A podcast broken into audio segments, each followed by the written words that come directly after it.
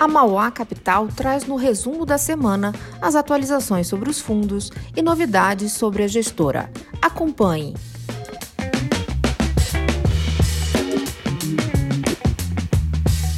Oi, pessoal, tudo bem? Estamos aqui para falar para vocês como foi a performance dos fundos da Mauá na semana do dia 23 de abril. Na nossa estratégia multimercado, o fundo Mauá Macro apresentou um retorno positivo de 0,36 e o fundo Mauá Institucional apresentou um retorno positivo de 0,51, contra um CDI de 0,05 no mesmo período. Nessa estratégia, estamos com uma pequena posição aplicada na parte curta e intermediária da curva de juros brasileira, comprados em Ibovespa e comprados em real contra dólar. Na nossa estratégia de renda variável, o fundo Mauá Ações apresentou um retorno negativo de 0,37 contra o Ibovespa de menos 0,14. Hoje estamos com 21 papéis na carteira e as principais posições são Vale, Cosan, Suzano, Magalu e Localweb. Continue nos acompanhando e estamos à disposição.